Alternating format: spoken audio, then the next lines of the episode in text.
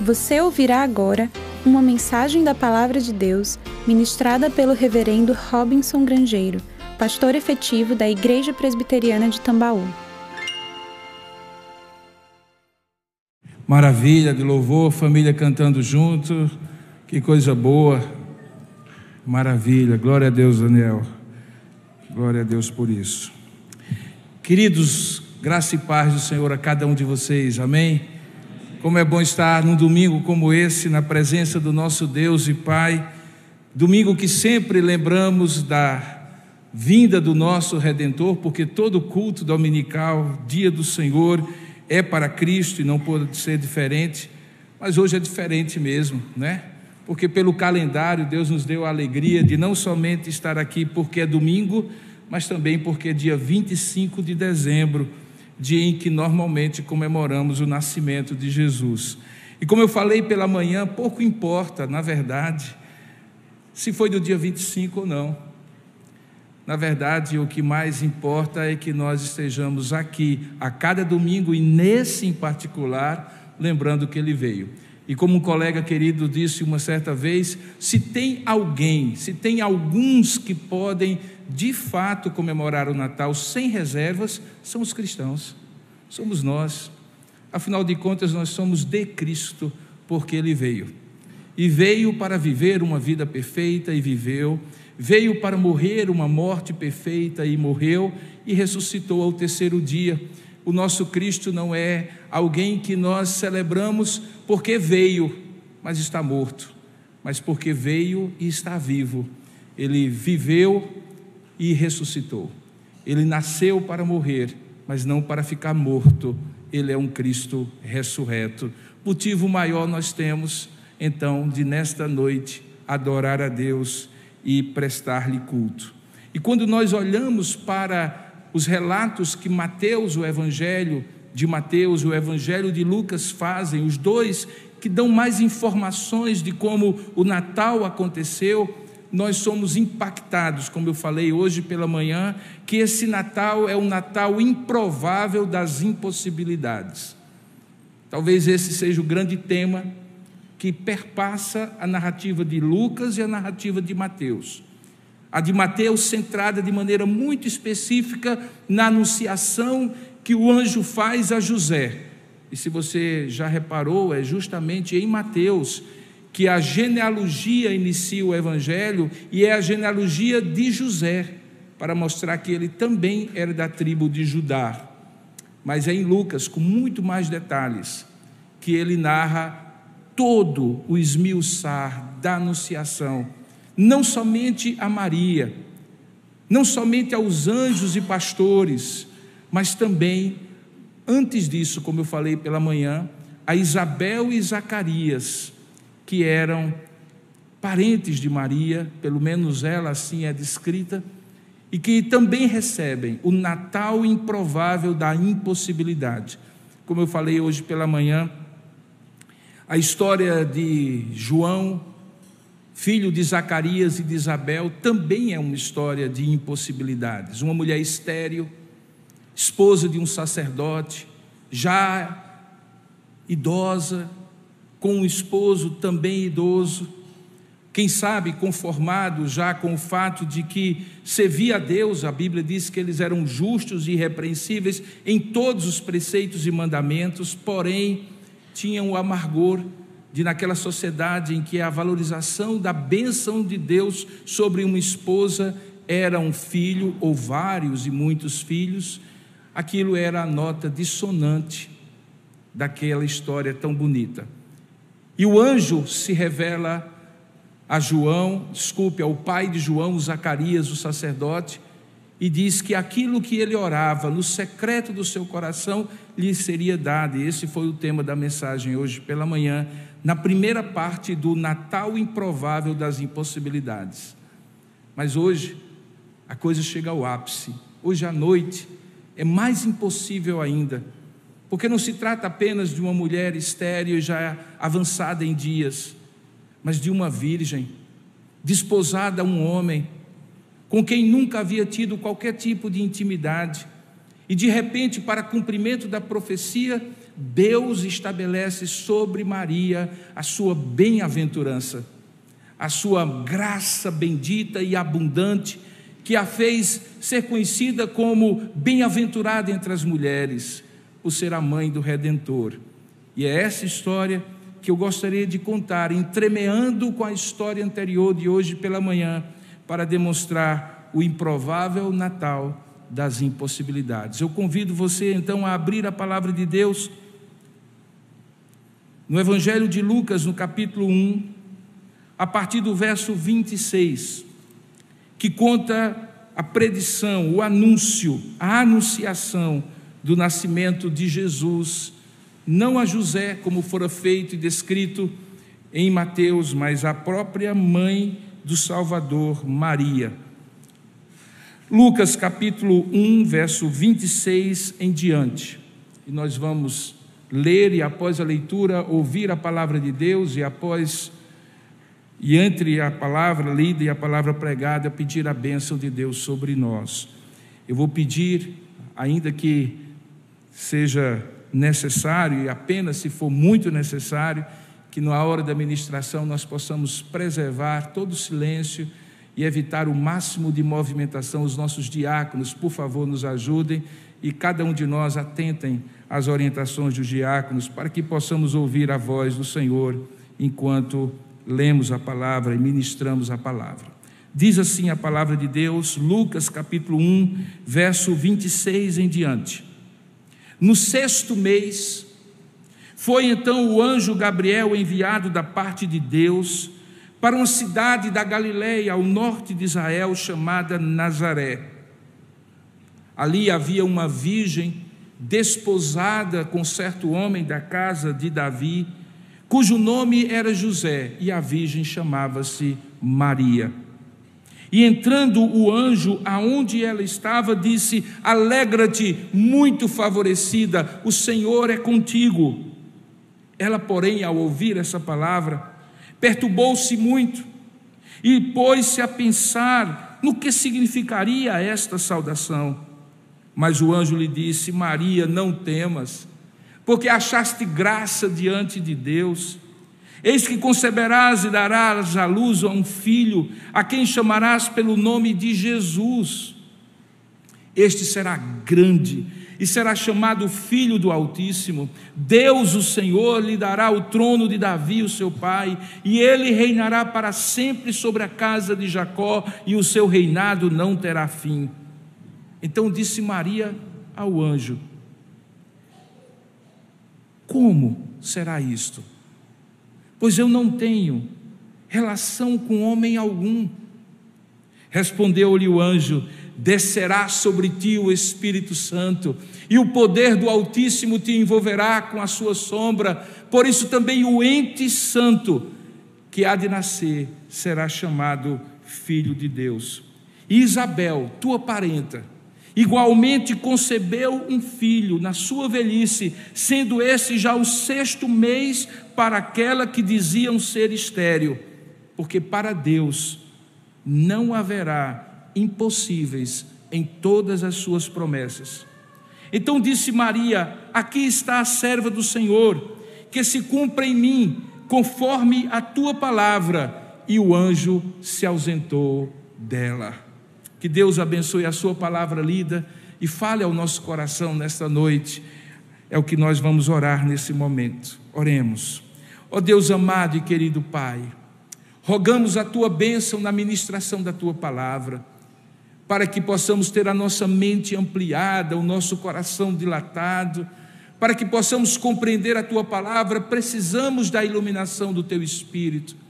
O mesmo espírito que fez gerar no coração e no ventre da Virgem Maria o nascimento de Jesus, que inspirou a tua palavra, que estava sobre a face do abismo na criação, que ilumina a nossa mente quando precisamos ouvir a tua voz. Fala conosco, Senhor, e não apenas a nós que aqui estamos, mas também a todos que nos acompanham de maneira remota, para que de fato possamos compreender o improvável Natal das impossibilidades, onde manifestaste o teu poder e o teu amor para conosco. Fala conosco, é o que nós oramos em nome e para a glória do nosso Senhor Jesus.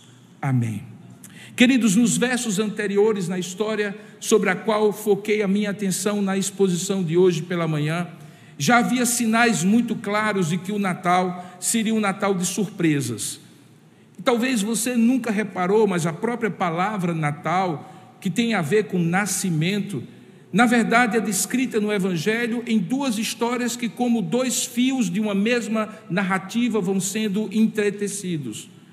A princípio, do verso 8 em diante, o foco de Lucas é contar como nasceu o precursor de Jesus.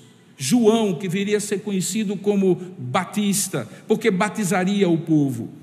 Ele, filho de Zacarias, como eu descrevi, sacerdote, homem justo, temente a Deus, e de uma mulher também justa e temente a Deus, distinguindo-se, portanto, do seu derredor de homens ímpios que eventualmente não temiam a Deus.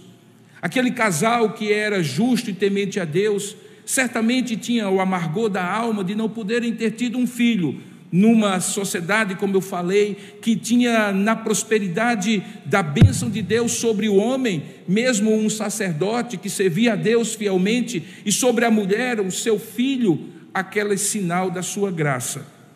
A história é entretecida de tal maneira que Lucas vai puxar um pouquinho antes o fio do novelo para demonstrar que a história de João estava entremeada, entrelaçada com a história de Jesus. Como falamos hoje pela manhã, quando o anjo se apresenta a Zacarias e diz que a tua oração foi ouvida, nós descobrimos que, apesar dele estar conformado com a situação, no secreto colocava isso diante de Deus. Ele tinha uma expectativa, a expectativa daquele que crê, mesmo contra as circunstâncias, contra a esperança, por ser um homem já idoso e ela também uma idosa e ainda mais estéril. Mas no caso de Jesus, não havia oração feita por aquela virgem, não havia oração feita pelo seu noivo com quem ela estava desposada, José porque a própria situação seria, na verdade, caótica se tivesse acontecido de outra forma que não aquela promovida por Deus. Aquela mulher corria o risco, virgem ainda, jovem ainda, de ser apedrejada supostamente por ter quebrado o vínculo do matrimônio e do compromisso que havia feito com aquele homem. Não havia oração, não havia desejo, a não ser para depois do casamento, quando eles enfim consumassem o amor e pudessem então participar, como qualquer outro casal, daquele mandamento do Senhor que vem desde a criação: crescer e multiplicar e encher a terra. Não é que Maria pecaria se tivesse um relacionamento normal com aquele homem após o casamento, porque a Deus cabia dar-lhe o abrir do ventre, cabia dar-lhe a bênção de participar do mandato de crescer e multiplicar, que ele havia dado desde ao primeiro casal, Adão e Eva, e que também é dado a cada um de nós e que faz parte normalmente dos deveres que nós temos como humanidade e como servos de Deus de maneira especial. Mas não era um desejo de Maria que acontecesse naquele momento.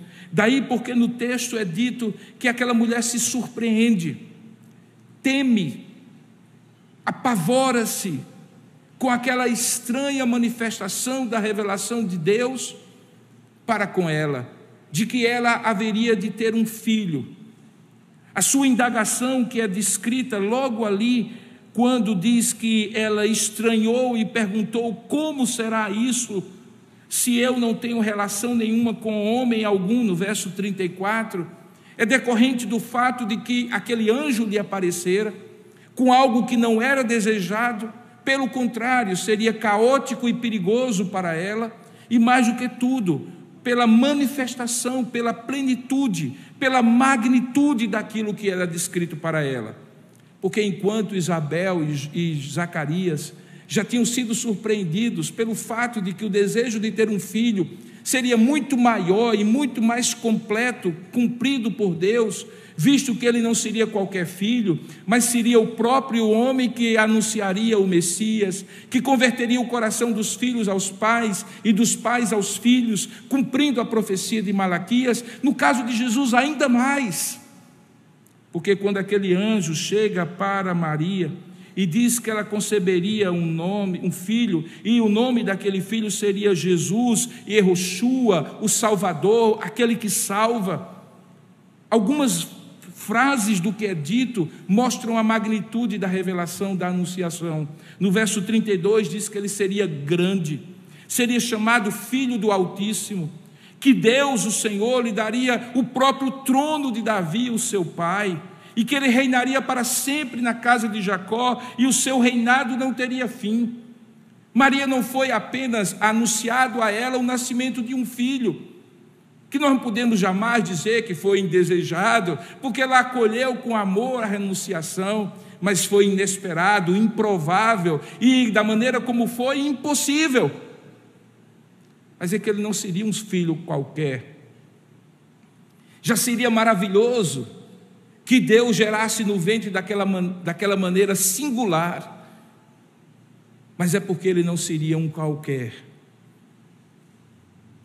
Na verdade, pensando da sua perspectiva, mãezinha, nenhum filho é um qualquer, mas há de convir você que não é todo dia e nunca aconteceu, nem antes nem depois, que Deus se apresentasse a uma mulher virgem, jovem ainda, para dizer que não apenas ela teria um filho sem relacionamento nenhum com qualquer homem, mas que no seu ventre o Espírito Santo colocaria a semente bendita do Salvador e que ele seria o próprio Rei não um rei qualquer, mas o rei esperado, o rei Messias, o ungido, o esperado por várias gerações do povo de Deus, que depois daquele silêncio de 400 anos em que Deus fechou a boca e nada mais revelou, agora apareceria de maneira miraculosa no ventre daquela virgem, improvável e de maneira impossível o próprio Deus feito carne, o Verbo se fez carne, depois contaria João. Aquela surpresa que choca o coração daquela jovem, a faz perguntar: como será isto? Ela não questiona o porquê de Deus fazer isso, o porquê dela ser a escolhida, mas como será isto? Certamente a preocupação que vinha ao seu coração era diante do caos e do risco que ela correria. Mas ao mesmo tempo, depois de Deus falar pelo meio do anjo que desceria sobre ela, veja o verso 35, o Espírito Santo e o poder do Altíssimo te envolveria, te, te entreteceria com a sua sombra, e o ente santo que há de nascer é o próprio Filho de Deus, Aquela mulher simplesmente disse no verso 38: Senhor, que se cumpra em mim conforme a tua palavra. A obediência, a disposição, a confiança daquela mulher sobrepassa o medo e o temor do anúncio tão inesperado, tão improvável, tão impossível. E é justamente no meio dessas coisas e facetas que estão a história da narração de Lucas. É poder e glória por um lado, temor e preocupação por outro. É promessa firme do Deus que não falha por um lado e receio de como será por outro. E é no meio dessas fissuras e histórias que se entrelaçam de João e de Jesus que o Senhor então revela de maneira manifesta e completa e total que a improbabilidade, a impossibilidade estavam superadas, porque Deus manifestaria da maneira mais inusitada, singular, improvável e impossível o seu amor para com o homem. Como eu disse pela manhã, a história é contada, profecias são cumpridas cânticos são entoados, inclusive o mais magnífico de todos, pela própria boca de Maria, o magnificar. Reações são despertadas. Gente que não tinha nada a ver com essa história, porque não fazia parte do povo da aliança, como os magos do Oriente, são trazidos para o centro da cena da redenção e oferecem ouro, incenso e mirra, presentes que simbolizam o tríplice ofício de Cristo A mirra, tendo ele homenageado como profeta, o incenso homenageando-o como sacerdote, e o ouro como rei, fazendo com que nele tudo aquilo que era espalhado na antiga aliança se juntasse, convergisse para que ele fosse o sumo sacerdote da nossa aliança. Não apenas o profeta que profere a palavra, mas a, a própria palavra viva que manifesta o ser e a vontade de Deus e aquele que, como diz o próprio texto, será chamado de filho de Davi, porque a ele dará Deus o trono e o seu reinado não terá fim. Gente que não tinha nada a ver com aliança, como os magos, são trazidos para a cena. Pastores que eram a classe social mais desprezada daquela época, que estavam nos campos, ouvem uma milícia celestial dizendo para eles, especificamente para eles: glória a Deus nas alturas e paz na terra aos homens a quem Ele quer bem. E Herodes, o tirano, que representava aquele tipo de assédio do império mais poderoso da época, que o colocara no trono em Jerusalém, chamado Herodes o Grande, mas que se apequena na história, quando manda matar todos os infantes de dois anos para baixo, tentando cessar a vida, a vida do Deus que é Deus da vida, do autor da própria redenção. Todos eles são colocados no centro da cena, como coadjuvantes porque na verdade o grande protagonista é o Deus que torna o Natal improvável e impossível, real e concreto. E aquela concretude do Natal está simbolizada numa criança indefesa, que precisava ser nutrido no seio da sua mãe, que precisava crescer como qualquer outra criança, mas também na graça, no conhecimento de Deus revelar o que Deus tinha para a humanidade. Deus faz coisas improváveis e impossíveis acontecerem. Esta é a grande mensagem da redenção. E ele faz motivado por um amor imenso, infinito, incompreensível. Porque Deus amou o mundo de tal maneira de tal maneira, é a maneira como João diz para dizer: deixe-me falar sobre como é esta maneira, é de uma maneira tal, indescritível, que deu seu único filho, para que todo aquele que nele crê não pereça, mas tenha a vida eterna. Que coisa gloriosa é quando Deus se motiva por um amor gracioso e manifesta o seu poder infinito para fazer a história da redenção acontecer na improbabilidade e impossibilidade das circunstâncias. Mas o que, que tem tudo isso a ver quando em 2022 nós nos reunimos hoje para celebrar esse fato?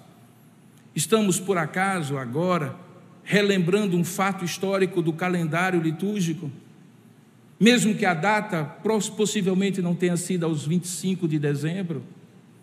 Estamos nós registrando, assim como outros personagens da história, o fato de que existiu alguém chamado Jesus. Estamos simplesmente cumprindo uma tradição religiosa, cultural, já que estamos no lado ocidental que separa a história entre antes dele e depois dele. É isso que nós estamos fazendo, não, irmãos. O que nós estamos fazendo é celebrando o fato de que para Deus não há impossíveis em todas as suas promessas. E se isso é fato na redenção, e esse redentor viveu vida perfeita, morreu morte perfeita, mas ressuscitou e vivo está, então Deus ainda continua cumprindo a sua vontade e ainda hoje não há impossíveis para Deus em todas as suas promessas. A história de João conta isso, mas principalmente conta isso, a história de Jesus. Mas quando nós olhamos o que acontece após da anunciação, é que nós percebemos o que acontece quando essa história é contada. Se você prestou atenção, primeiramente nas reações de Maria, você vai compreender que Maria manifesta uma gratidão profunda ao que Deus faz. Havia risco, é verdade. Havia o risco do caos na vida dela, do apedrejamento inclemente de uma sociedade que a teria como adúltera, descumpridora dos vínculos do engajamento com aquele homem, com quem ela não tinha tido relacionamento algum. Mas há uma gratidão muito grande. Uma gratidão que, ele, que ela expressa nos versos seguintes, para os quais eu chamo a sua atenção, a partir do verso 46, que é justamente o cântico que ela canta. E que começa com essa expressão: A minha alma engrandece ao Senhor e o meu espírito se alegra em Deus, meu Salvador. E a razão que Maria coloca na forma de cântico é porque Deus, no verso 48, é dito: contemplou na humildade da sua serva, pois desde agora todas as gerações me considerarão mais do que feliz, bem-aventurado. O nome disso é gratidão. O cântico de Maria, a reação de Maria é uma reação de gratidão. Diante da magnitude da sua graça recebida da parte de Deus, há uma magnitude de gratidão correspondente a essa graça. Como eu costumo dizer, tudo que vem de Deus para nós vem inserido e envelopado com algo chamado graça.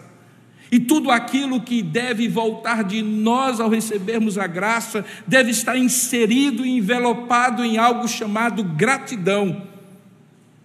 Porque quanto mais agraciado você for, mais grato naturalmente você será. E Maria foi. A primeira reação dela foi justamente agradecer. Ela era uma serva, era uma jovem, era virgem. Deus a escolheu depois de tantos séculos para ser justamente a mãe do Redentor, o esperado das nações, o Messias, o ungido. Como não ser grata diante de tão grande privilégio? Como não deixar e relevar e confiar em Deus que Ele cuidaria do risco e do perigo de ser apedrejada? Como não agradecer? Porque todas as vezes que o Natal improvável, das impossibilidades, acontece na vida de alguém, a começar da própria Maria, o que deve existir no nosso coração é gratidão. Hoje pela manhã eu falava que, por alguma providência divina, pelo menos para nós do lado ocidental do globo, o Natal está tão próximo do Ano Novo. E é natural que nesse período, que para algumas culturas começa, na verdade, um pouco antes, no próprio dia de ações de graças, e que começa a sessão, a temporada dos feriados santos, holiday season, como fala no hemisfério norte, do dia de ações de graças, do Natal, das noites do advento, dos domingos do advento, nós somos naturalmente levados a olhar para trás numa retrospectiva, lembrando do nascimento de Jesus. Mas também nos projetamos para o futuro. E em gratidão fazemos uma espécie de retrospectiva que nos dá motivação para determinadas determinações para o futuro. A vida é exatamente isso, irmãos. Quanto mais recebemos da graça de Deus, mais somos levados a agradecer, mas também, da mesma maneira como somos levados a agradecer, somos levados a confiar cada vez mais. Isso fica claro, porque diz muito, muito claramente Maria no versículo 49 que depois das gerações me considerarem bem-aventurada, isso acontecerá, verso 49, porque o poderoso me fez grandes coisas e santo é o seu nome. Tava, ela estava falando de confiança de que Deus que havia feito tão poderoso ato haveria de fazer ainda mais sobre ela. Quando nós olhamos para esses momentos em que fica tão claro, querido, querida irmã, que havia uma improbabilidade, uma impossibilidade na história de João o Batista, de Zacarias e Isabel, sua, seus pais, e na história de Maria e, sua mãe, e seu filho Jesus, nós olhamos e dizemos assim: para nós também é preciso um reconhecimento do poder de Deus na forma de gratidão e uma consagração a Deus na forma de confiança de que Deus continuará fazendo coisas impossíveis na nossa vida, e o maior símbolo disso é justamente o Natal. Se tem alguma coisa que fomenta, que traz alegria e confiança ao nosso coração, é a certeza de que o mais difícil, o mais impossível de acontecer, o nascimento do nosso redentor já houve, já ocorreu. O que que Deus poderia fazer de maior do que o nascimento de Jesus? Se ele faz o mais, ele pode fazer o menos. Se ele faz o máximo, ele pode fazer o mínimo. Portanto, o que são as minhas impossibilidades? O que são as minhas orações ainda não respondidas? Diante da oração que Zacarias fez e que Deus revelou de maneira perfeita a sua vontade, além daquilo que ele pedia ou pensava. O que pode existir no meu coração senão uma gratidão profunda pelo que Deus já me fez e que nessa época de fim de ano é tão propício pensar eu sei que algumas vezes eu já falei essa mesma aplicação para você, mas lembre-se, há pouco tempo atrás, a possibilidade de você não estar vivo no Natal era uma realidade cada vez mais real e concreta para você. Mas Deus lhe dá, como eu coloquei em algumas redes sociais, o privilégio de poder celebrar o Natal, de estar vivo com algumas das pessoas mais queridas e amadas suas, diante de mais de 700 mil, talvez, brasileiros que pereceram nos últimos tempos. Como não agradecer? Como não confiar em Deus? Mas ele vai além, porque Maria tem uma capacidade de perceber no seu magnificar, no seu cântico, a amplitude da redenção, que não estava centrada essencialmente nela, mas no Redentor. E vê a coisa acontecendo para além dela.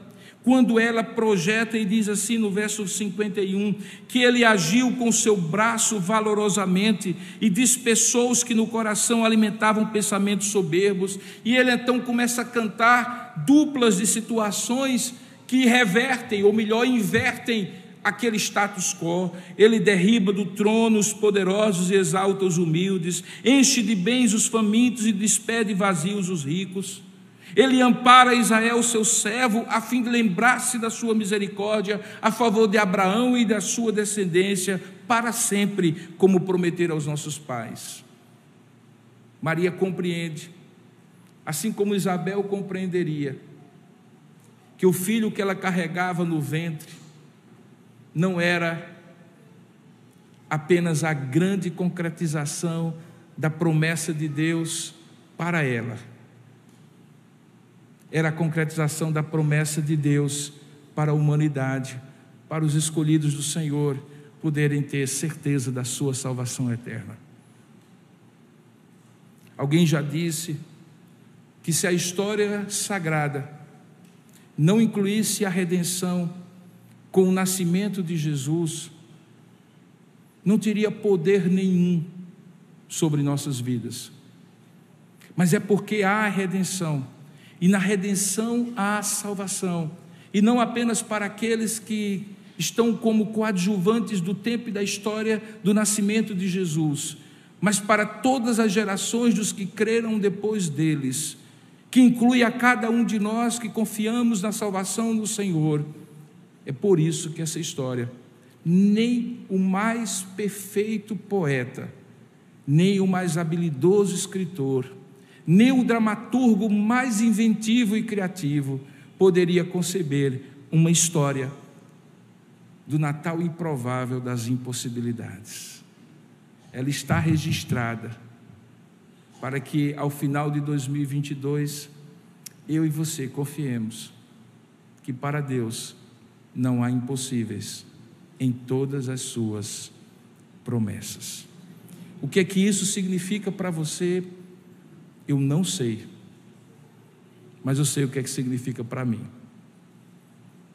Significa que eu posso continuar confiando, que a extensão do meu braço é muito pequena, mas o Senhor age com o seu braço longo e poderoso e gracioso para além daquilo que eu sequer consigo conceber.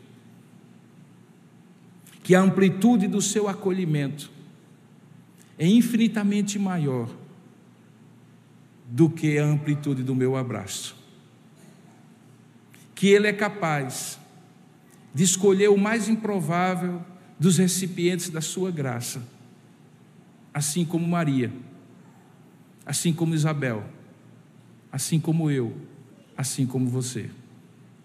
E se isso é verdade, e a palavra de Deus assim nos diz, que é isto que determina toda a nossa fé, porque se Cristo não tivesse nascido, por óbvio, ele não teria morrido na cruz, e se ele não tivesse morrido, ele não teria ressuscitado, e vã seria a nossa fé. Se isso tudo é verdade, e a palavra de Deus diz que é, Natal desperta no meu coração a confiança de que Ele é capaz de fazer o impossível ainda hoje, na minha vida e na sua vida. Por isso eu lhe convido nesta hora a colocar isso diante do Senhor. O Natal não deve ser uma rememoração dos grandes e poderosos feitos de Deus no passado. Ele se presentifica e quando se torna real na sua vida, acaba traduzido naqueles versinhos de uma música antiga, de um irmão nosso chamado Volô, que dizia que no Natal a gente sempre lembra que Jesus nasceu em Belém, mas nem sempre se lembra na prece que ele nasce na gente também.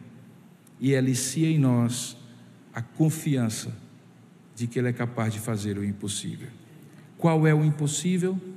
Apresente-o diante de Deus agora assim como Zacarias apresentou, e assim como, apesar de não ter apresentado, Maria viu concretizado na sua concepção sobrenatural do Filho de Deus no seu ventre.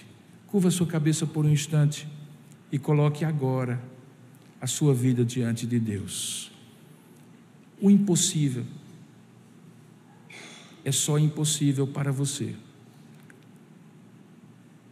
ele é real para Deus, por mais impossível que ele seja para você. Vamos orar juntos. Ó Deus amado e querido Pai, muito obrigado pela história da redenção, que nos relembra mais uma vez o quão poderoso e gracioso Tu és. Muito obrigado, Senhor, porque as improbabilidades para nós, para Zacarias, para Isabel, para Maria, não são levadas em conta pelo teu poder e por tua graça, porque quando queres fazer, tu fazes, e fazes de maneira impossível aos olhos humanos. E é por isso que nós, nessa hora, com a mesma confiança, que Maria colocou em ti, movida por um senso de gratidão, de ter sido escolhida para te conhecer de maneira tão profunda, sendo a mãe do próprio Salvador, nós, como servos do Senhor, colocamos diante de ti e dizemos: faça-se conforme a tua vontade, eis aqui a nossa vida, eis aqui os teus servos e servas nós queremos ser o palco onde tu cumpras a tua redenção, onde tu operes os teus milagres, onde tu ajas de maneira sobrenatural. Pai, queremos ser surpreendidos pela tua graça e reconhecer que tu és mais do que poderoso, tu és o Todo-Poderoso, que tu és o único Altíssimo e, portanto, ó Deus, o que há de impossível para ti? Reconhecemos, ó Pai, nossas limitações e que talvez alguns dos nossos desejos, desejos não sejam conforme a tua vontade, mas sabemos que ela é boa, que ela é perfeita e que ela é agradável para aqueles que confiam em Ti e sabem que o Senhor pode fazer infinitamente além daquilo que pedimos ou pensamos. Visita o nosso coração não pela voz de um anjo, mas pela voz da tua própria palavra que foi ministrada, e que nesta noite, assim como o ventre de Maria foi cheio do teu poder, também o nosso coração seja cheio da confiança neste mesmo poder, ó Pai. E que assim aquilo que parece a nós impossível se concretize para cumprimento da tua vontade.